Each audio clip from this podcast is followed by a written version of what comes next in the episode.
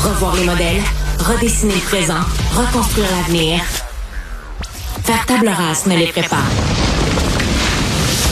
Philippe Vincent Foisy. C'est le Grand Prix de Montréal durant la fin de semaine. On en a pas mal parlé. Euh, il y a comme un aspect intéressant, un peu connexe au Grand Prix. C'est que euh, aujourd'hui, il va y avoir une formation en traumatologie. Parce que, dis, on, se pose souvent la question, on en a vu des accidents de Formule 1 tragiques, Villeneuve, d'autres qui sont assez graves, intenses, beaucoup de blessures, même si les voitures aujourd'hui sont vraiment, vraiment mieux faites pour protéger les pilotes, quand même, ça va à une vitesse exceptionnelle. Donc, ça fait en sorte que ça peut causer de graves conséquences en termes médicaux.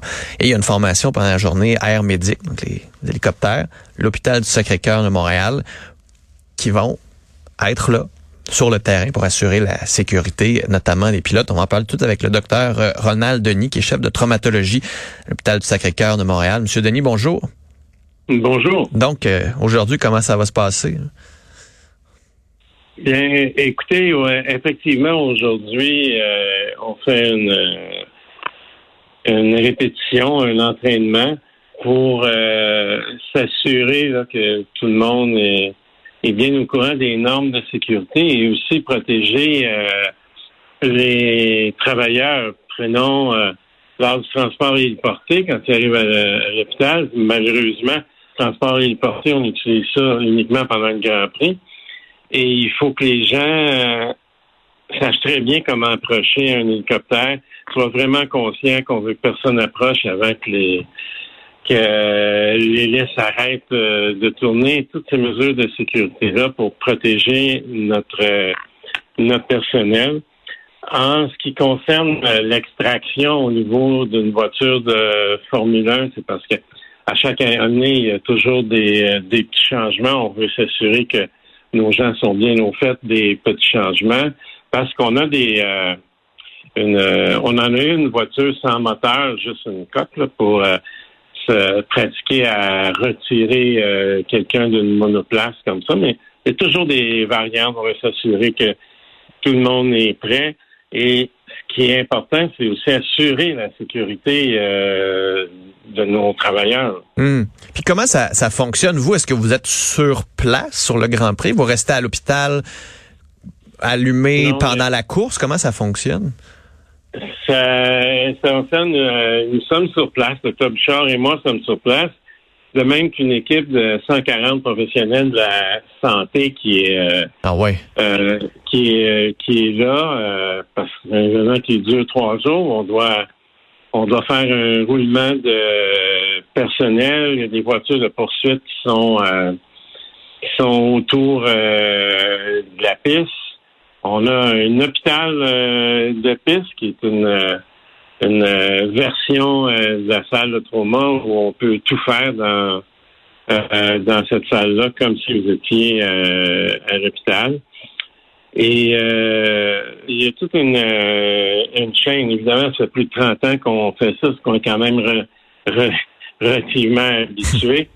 Mais c'est toujours important de de se rappeler les règles, et, comme je disais, les règles de sécurité pour protéger euh, le personnel qui travaille là. Hmm. Puis en avez-vous déjà vécu au Grand Prix des événements où vous êtes dit, il y a une chance que j'étais prêt parce que ça nous a permis de sauver X ou ça nous a permis de faire Y, puis on n'a pas eu de problème à cause de ça? Ah oui, le, dernier étant euh, Kubica. Euh, je pense en une dizaine d'années. Mais oui, c'est pour ça que c'est important. Et l'entraînement se fait à l'année longue pour euh, ceux qui euh, font partie, excusez l'anglicisme, des rescue cars. Euh, ils s'entraînent, font d'autres courses automobiles pour être prêts. c'est pas quelque chose que tu peux faire une fois dans ta vie.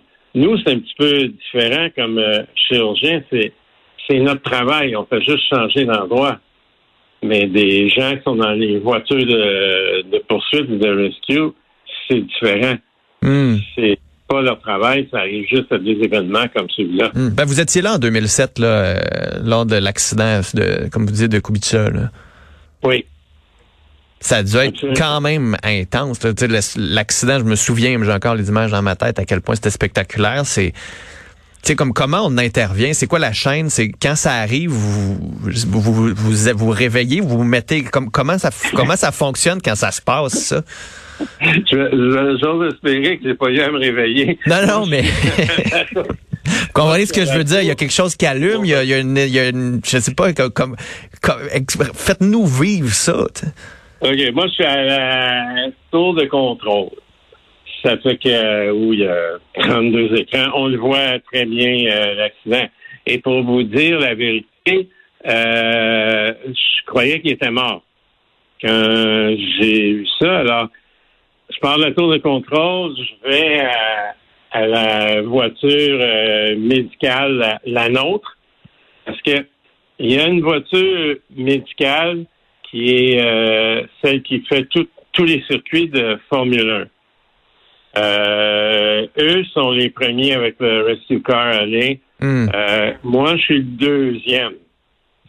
Et alors là, on a été sur les lieux. Écoutez, quand tu vois les images, il peut pas être vivant euh, après un accident comme ça.